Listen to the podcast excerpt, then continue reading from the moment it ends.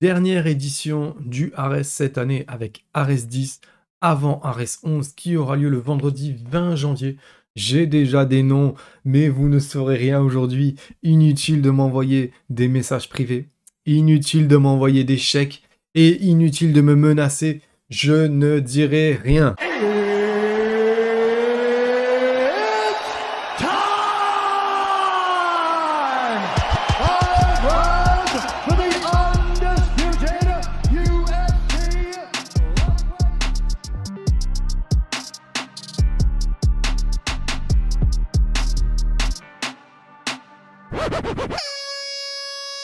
Et salut tout le monde. J'espère que vous allez bien.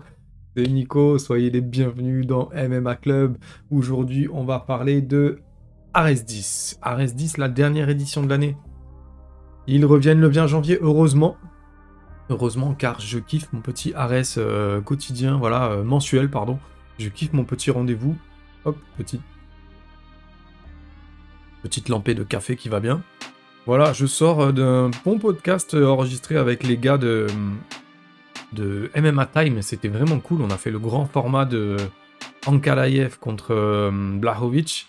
C'était vraiment sympa. Ça sort lundi ou mardi soir, donc un ou deux jours après celui-là. Donc voilà, soyez au rendez-vous. Comme d'habitude, abonnez-vous pour ne rien rater. Vous savez qu'il y a du contenu qui sort régulièrement si vous aimez voilà, tout ce qui se passe autour du MMA, vous le savez, ici, on essaye de lâcher pas mal de, contenu de qualité. Donc euh, là, aujourd'hui, c'est Ares. Demain est un autre jour, on verra. On va se focus sur 4 combats. Il y a 13 combats de prévus, il y a un seul combat féminin, mais c'est un beau bang bang, on va y revenir, on va s'intéresser, donc comme je disais, à 4 combats, bien qu'il y en ait plus qui m'intéresse, mais c'est difficile de parler de tout le monde sans tomber dans le, dans le ronflant. Voilà, il faut pas que ça dure deux heures non plus. Et on va commencer tout de suite avec le combat qui clôture les prélims. C'est un combat en poids lourd.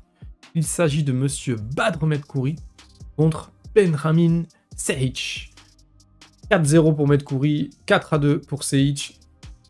Voilà, c'est un combat qui va clôturer les prélims en poids lourd. On a vu lors de RS7 que Badr il avait la capacité de s'adapter et de changer l'orientation du combat, de 1 dans un secteur où il n'est pas forcément plus à l'aise, de 2 dans un secteur où son adversaire l'est encore moins. Il a battu Alpha Sissoko et Damien Lorosco Rémy. C'était deux affrontements difficiles, et le prochain pourrait être le combat le plus difficile de sa jeune carrière. Donc heureusement, Benjamin Seic a quelques petits défauts, il n'aime absolument pas striker, il va lui foncer dessus, il va le mettre contre la cage et tenter une amenée au sol, et enfin travailler ses soumissions, travailler avec son, le poids de son corps sur son adversaire comme il le fait tout le temps. Dans l'interview qu'il m'a donné, Badr m'a dit qu'il s'était préparé à cette éventualité. Ah, du bien bon petit café chaud. Notamment sur les timings en contre. Le deuxième point faible de son adversaire, c'est son cardio autant Badr était un petit peu fatigué dans le deuxième, euh, dans le deuxième round contre Alpha, autant Alpha, lui, il était épuisé. Donc on, voit quand même que Badr est quelqu'un qui a un petit... En plus, il travaille avec euh, Meditir, qui lui a un cardio illimité. Donc je pense qu'il le tire vers le haut. Donc on, est sur quelqu'un qui a quand même un bon cardio pour un poids lourd, qui est quand même rare, assez rare pour être souligné. Benjamin, je sais pas comment on dit Benjamin ou Benjamin, vu qu'il est serbe, je crois. Il n'a pas non plus la caisse pour être lucide trois rounds complets à haute intensité. On l'a vu lors de son title shot que ça devenait laborieux dans le troisième round. Il se jette par terre, il veut faire que du JJB, c'est compliqué. Donc on a vu lors de son dernier combat hein, que c'était laborieux dans les derniers échanges. Ça peut devenir ennuyeux, mais justement c'est là que je pense, c'est là où je, c'est pas très français de dire ça, je pense que Badr avec de l'intelligence de combat, euh, comme euh, contre euh, Alpha, euh, saura changer de niveau au bon moment, comme il l'a fait justement voilà, contre Alpha, début deuxième round, fin de premier round, début deuxième round. Il y aura donc un bon corner pour donner le ton, pour l'aider à prendre les bonnes décisions. Contre euh, Benjamin Seic, il y aura donc forcément constamment du danger, hein, mais en cas d'erreur de la part de, de Badr, une seule mauvaise décision, on le sait, ou un moment d'inattention, et le combat peut se transformer en cauchemar il vous grimpe sur le dos, Benjamin Seyit, c'est terminé. Il, il fout le combat en l'air, il pourrit le combat et derrière, c'est on peut plus se relever, c'est terminé. Donc voilà, il faudra vraiment éviter cette situation-là. Faudra vraiment avoir de la place derrière lui et pas être tout le temps acculé contre la cage parce qu'en cas de takedown, ça va être l'enfer d'être collé à la cage. Donc voilà, vraiment avoir de l'espace, vraiment être en mouvement. Donc ça va lui demander des, ressources qu'il a peut-être pas eu à démontrer jusqu'à maintenant. Et euh, voilà, je trouve que c'est un combat très intéressant pour tout ça. Et non seulement il y a ça, mais en plus, euh, tout simplement, euh, en cas de victoire, euh, Badr Medkouri, il est, il, est à, il a 5 victoires, 0 défaites en poids lourd. Ça commence à être pas mal. Tu commences à t'ouvrir sur un niveau d'adversité différent. Surtout au reste, ça va très très vite, où il n'y a plus de champions actuellement. Voilà, moi j'ai vu 2-3 gros lutteurs qui pouvaient lui causer problème, mais sinon, euh, il a largement sa place dans le top 5 des poids lourds à reste, quoi. Donc, à suivre. Le deuxième combat, Fabiola Pidroni contre Asia Miri. L'une est à 4-0, Asia est à 1-0. Asia avait été impressionnante lors de son premier combat à Arès. J'avais discuté en amont avec son adversaire. Elle était sur une quinzaine de combats à l'étranger. Donc c'était difficile de trouver des, informations euh, officielles la concernant. Et depuis, en plus, c'est le blackout total. Euh, à l'image de la première adversaire d'Alexandra Tekenia, plus de nouvelles. Donc ça enlève rien du tout à la performance de Asia Miri, que je trouve euh, très talentueuse, très à l'écoute de son corner, avec des intentions de faire mal. Elle montait en puissance d'un round à l'autre. Elle prenait confiance en elle dans la cage. Elle prenait vraiment des bonnes sensations. Ça se sentait. Beaucoup de plaisir aussi. Donc ma conclusion, c'est que ce premier tour de chauffe s'est passé sans accroc, en montrant le MMA qu'elle aime. Et pour, euh, et pour son deuxième combat, tout de suite, il n'y a pas de cadeau. On lui donne l'italienne de la BTT, donc Fabiola Droni. Ça montre plusieurs choses déjà que le Management Factory a confiance en elle, que qu'elle-même n'a absolument pas peur d'un gros défi alors qu'elle est qu'à 1-0, elle pourrait prendre quelqu'un qui est encore euh, vraiment pareil qu'elle à 1-0 ou même à 0-0 encore, on n'aurait rien à lui dire.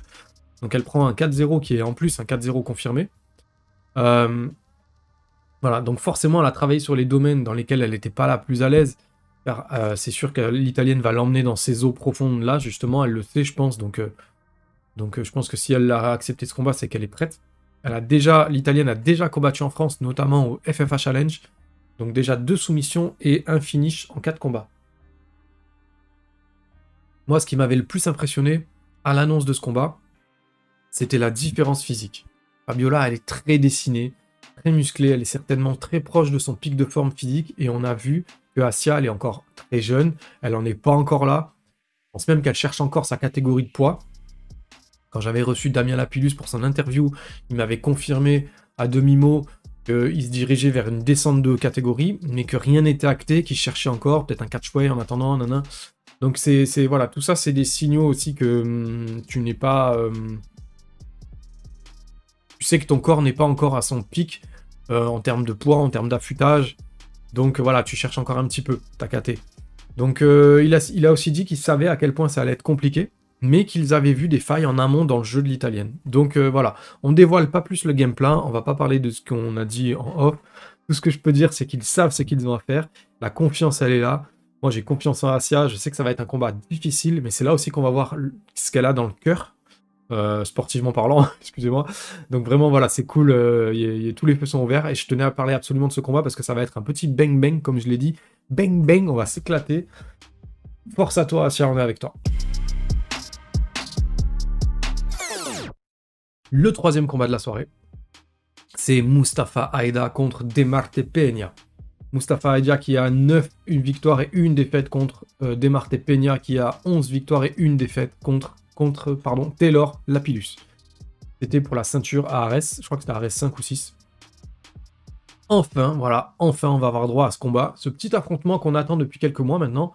Donc la certitude qu'on a avec ce combat, c'est qu'ils vont se rentrer dedans, on va avoir une démonstration debout hyper qualitative, peu importe le vainqueur, peu importe l'issue du combat. Moi, je suis content de revoir euh, Demarte Peña euh, revenir après sa défaite contre Taylor. Je pense qu'on n'a pas tout vu, on n'a pas eu le temps d'apprécier ses qualités, et sans faire offense à Mustafa, peut-être que ce combat sera plus équilibré, et ça montrera à quel point Taylor est talentueux aussi. Euh, en cas de victoire pour Mustafa, c'est vraiment cool, parce qu'il peut s'ouvrir à plusieurs choses, il peut directement faire valoir sa place pour une finale, demander la ceinture. Euh, Mehdi Saadi, il est aussi dans les discussions. Il y a également Aboubakar Younusov, qui d'ailleurs sera présent sur cette carte. Il arrive gentiment dans les rankings ARS, lui aussi, en cas de victoire convaincante, il sera forcément, euh, il sera forcément mis dans l'équation. Et c'est cool parce que le roster des Bantamweight avait besoin d'un petit vivier qui tourne un peu qualitatif. Donc là, vraiment, il y a des noms euh, en termes de qualité qui reviennent, c'est cool. Bon, le problème, c'est que Mustafa peut pas les affronter tout de suite parce qu'il est déjà à 10 combats. Et par exemple, quand on sait que Bakar euh, Yunusov, bah, il a eu un, combat, et potentiellement il en aura deux, il pourra pas l'affronter tout de suite. Bref, Mustafa a cette qualité de pouvoir boxer dans la distance adverse, de casser les plans, de les intentions de son adversaire. C'est assez déroutant quand on a besoin d'espace pour s'exprimer. On voit à quel point il, peut vraiment casser le, les patterns de son adversaire. Cette façon de gérer les échanges dans les petits espaces, les changements de niveau, à des moments compliqués, c'est vraiment, une qualité qui est propre à lui. C'est pas tout le monde qui peut faire ça. Donc ça fait vraiment plaisir d'avoir euh, ce combat en co-main event. Ça fait vraiment plaisir de, parler de ce troisième combat. Et évidemment, on lui souhaite euh, la victoire, même si j'aime bien démarquer Peña. Ça y est, là-dessus, il n'y a pas de problème. Le dernier combat de cette main carte, évidemment, c'est Michael Lebou contre Karl Amoussou. Alors, il y a beaucoup de choses qui peuvent être dites pour introduire ce combat. L'un a été pris à l'UFC au moment où l'autre aurait euh, été tout autant légitime. Il y a forcément un sentiment d'injustice, entre guillemets, qui, a, qui va et qui a gangréné la situation un MDED récemment avec des mots francs, du rentre-dedans, tout en restant à leur place, sans jamais placer le mot trop ou de dépasser la ligne du respect et tout. C'était un très beau trailer. Chacun se montre détendu, mais il y a un petit truc palpable. Voilà, on sent un petit goût de mieux vaut tard que jamais, quoi. C'est maintenant ou jamais. Donc cet affrontement, c'est Ares qui nous permet ça. Et encore une fois, aujourd'hui, c'est eux qui nous proposent euh, les, voilà, une, affiche d'élite francophone. Et voilà, il faut, il faut, il faut le reconnaître qu'ils savent nous proposer ça. C'est beau, ça fait vraiment plaisir. Ça fait deux fois en trois éditions, donc c'est cool. Alors, est-ce qu'il y a vraiment une raison de se, de se la mettre pour définir qui est vraiment légitime, pour faire valoir euh, qui a son passif à l'UFC, qui l'aurait mérité, qui non, ou pour définir qui est meilleur que l'autre? Est-ce que euh, de ce point de vue-là, le combat n'arrive pas un peu trop tard, tout simplement? Est-ce que c'est pas juste une belle affiche pour déposer les gants dans la cage, par exemple, contre un adversaire idéal? Adversaire qui aura su vous faire donner le meilleur de vous-même pour ne pas avoir de regrets une fois les gants déposés.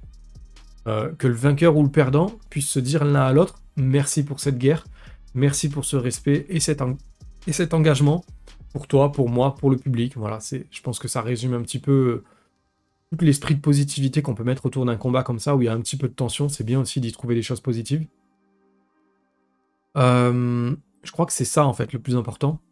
Et, de ne pas passer à côté de son au revoir et de célébrer de la meilleure des manières. Je crois qu'en fait, il y a une victoire ou une défaite, le plus important pour la personne qui va arrêter le combat après, celui-ci, c'est de se dire bah, j'aurais tout fait bien en fait, j'aurais tout fait jusqu'au bout en fait. Voilà, donc c'est, je trouve que c'est beau. Sportivement, on a les arguments des classements Fight Matrix qui reviennent souvent. On a le bout qui a été 109e en lightweight, euh, aujourd'hui 215, aujourd'hui 215e en welterweight. On a Karl qui aura été 24e en lightweight et aujourd'hui 204 en welterweight. Donc ensuite on a Karl qui n'a que 7 victoires après le premier round et donc 20 victoires au premier round. Et c'est impressionnant. Hein. Euh, est-ce que le game plan de Michael va commencer avec cette information? Cette simple analyse, puisqu'à l'inverse, sur ces 22 victoires, c'est 15 après le premier round, dont 12 décisions. Du côté des aptitudes, c'est difficile de donner euh, un favori parce que si à l'époque où Karl était 24e mondial, on aurait pu répondre, aujourd'hui les deux se valent. Il y a le temps, il y a l'évolution des mentalités, l'évolution des corps, les compétences, tout ça, ça s'est rééquilibré un, avec des, stimuli différents, avec le, temps. Donc les, compétences sportives se sont rééquilibrées. Michael Lebou avait dit qu'il avait arrêté de s'entraîner six mois avant de combattre contre euh, Kevin Ruhart je pense qu'il n'a pas pu se permettre ce genre de folie, par exemple, quand on lui a annoncé qu'il allait affronter Carla Moussou. D'ailleurs, à Ares 7 cet été, le combat était déjà dans les esprits, puisque Fernand l'avait annoncé en conférence de presse. J'étais là, je m'en souviens. Donc je pense que ça faisait déjà un moment que c'était mis sur la table. Donc je pense pas qu'il ait euh, rien fait durant tout ce temps. Il le sait que c'est pas du tout le même niveau d'adversité. Moi, ce qui m'a le plus frappé d'ailleurs chez Mika, c'est sa shape de bûcheron. Il est affûté comme jamais. Karl, on est habitué à le voir hyper dessiné, mais Mika, on sent la volonté de faire les choses bien. On sent la volonté d'avoir aucun regret, de mettre aucune faille voilà, possible en amont.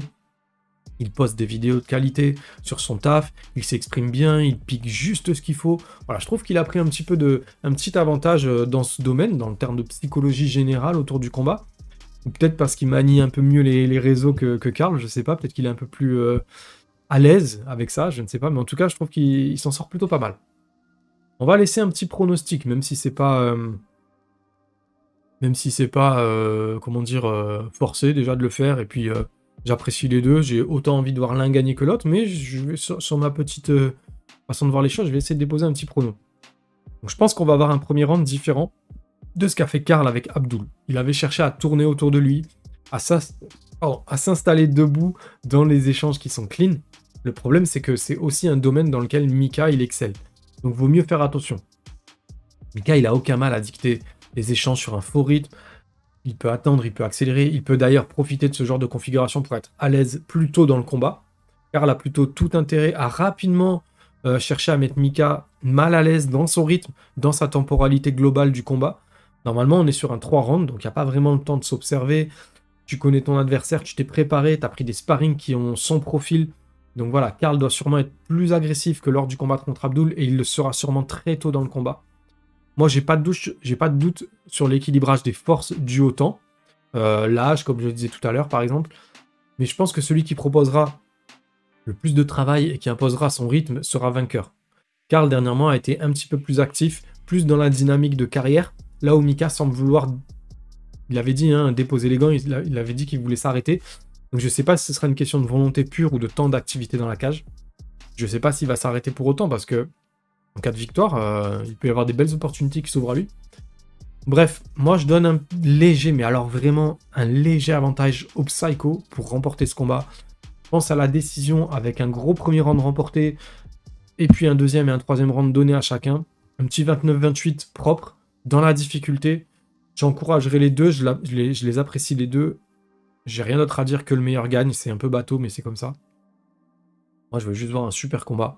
Le pronostic, à la limite, on n'est même pas obligé de l'écouter, c'était vraiment juste pour euh, donner mon petit avis. On en a pas grand chose à faire d'ailleurs. Voilà, que le meilleur gagne, donnez-nous une bonne soirée, un beau main event. Franchement, euh, vous le méritez vraiment de, nous régaler, c'est cool. Donc c'est à vous, voilà. En prélim, nous avons le début du frangin Yunusov, Aboubakar. Yunusov sera opposé à Tom Wright, le mancunien. Il a un bilan de 4 victoires et 4 défaites en amateur et 0-0 en pro. Ce sera l'occasion de briller clairement, de passer à 2-0 euh, avec le frangin dans le corner. Les Yunusov, ils sont en train de devenir les petits chouchous du public parisien, ça se sent. Ils sont très talentueux.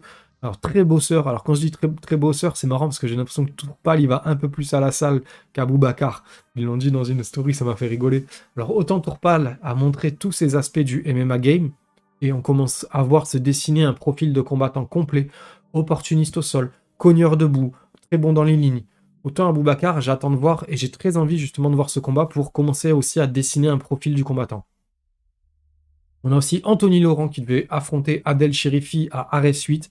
Ça a finalement euh, été annulé et là c'est programmé à Ares 10 mais contre Mohamed Ramdan. Alors attention, ça va être chaud. Euh, Anthony Laurent, pour situer, il a perdu à la décision contre Mazri Amar, le champion d'Europe en titre en amateur. Il a un profil debout qui est très intéressant, il est rapide, il a un bon pied-point, il est très opportuniste sur ses coups de genoux, il a une belle vision des ouvertures. Euh, voilà, si vous allez au clinch contre lui, il va clairement il va, il va balancer les genoux, ça va faire très très mal. On va faire attention. Mohamed Ramdan, il a déjà une belle expérience du circuit, il est à 4-1. Il a été vainqueur des Contender 35 du 100% fight. Ça va être un combat prélim très très disputé. Les deux ont la dalle et c'est pour ça que je tenais à placer un petit mot sur ce combat parce que je pense qu'il ne faut pas le rater malgré qu'il soit en tout début de soirée. Ne sous-estimez pas la qualité de ce combat. On retrouvera également des anciens du Ares. Alors, on aura qui? On aura, euh, j'ai noté ça, on aura euh, qui ont combattu au moins une fois dans la rotation. Euh, donc ça commence à se dessiner, c'est bien pour le roster, pour le vivier, qu'il soit sur du vert ou du rouge, ça se dessine gentiment. Yassine Haddad qui est sur du rouge, Youssouf Binaté qui est sur du vert plus plus, Azamat Nouftilayev qui a perdu donc, euh, la ceinture contre euh, Slim Trabelsi, Chaboulat Abouyev, je crois que lui c'était celui qui avait perdu contre merde euh, mais je suis pas sûr, je, peut-être je confonds, je suis pas sûr. Voilà, il y a l'arrivée stylée de Vincent Delguera du Marseille Fat Club. Voilà, il y a eu un passage à vide, mais là, il est maintenant sur 4 victoires, donc pas mal, pas mal, vraiment cool de le voir sur, sur Ares, c'est très très cool. Il est à 29-20, j'espère que ça sera l'occasion de le voir passer à 30-20. Ça serait vraiment euh, super. Deux victoires du Marseille Fight Club euh, ce soir-là, ça serait vraiment cool. Oula, ma chaise, elle arrête pas de grincer. Voilà, ce podcast est terminé pour la petite présentation RS10. J'espère que vous allez passer une super soirée. Moi, je suis chaud, vous le savez, hein, c'est toujours petit tapas en léger, petite boisson aussi avec le petit Discord dans les mains pour discuter ceux qui veulent tchatcher sur Discord. Je serai là normalement, il n'y a pas de souci. Euh, voilà, qu'est-ce que je peux vous dire? Abonnez-vous, merci. On a dépassé les 500 abonnements, c'était l'objectif pour Noël. On est le 2 décembre et c'est dépassé, donc je vous remercie fort, vraiment du fond du cœur. Ça fait vraiment plaisir, vous assurer. Voilà, continuez à suivre les podcasts, continuez d'encourager. Moi, ça fait trop plaisir. Franchement, ça donne de la force. Donc, c'est cool. Je sais pas si je parle fort en ce moment. Je suis désolé. J'entends plus de l'oreille droite. Pour l'instant, j'entends pas très bien. J'entends que d'une oreille, donc je m'entends mal. Donc, je crie sûrement. Je suis désolé. J'ai rendez-vous avec le médecin pour ça. Donc voilà, pardon. Et en ce qui concerne le podcast, bah, comme d'habitude, hein, j'espère vous revoir très vite pour un nouvel épisode. Et ce sera d'ailleurs le crossover avec MMA Time pour euh, euh, Blakovic contre euh, Magomed Ankalaev. Et avant ça, je vous fais des gros, gros, gros bisous.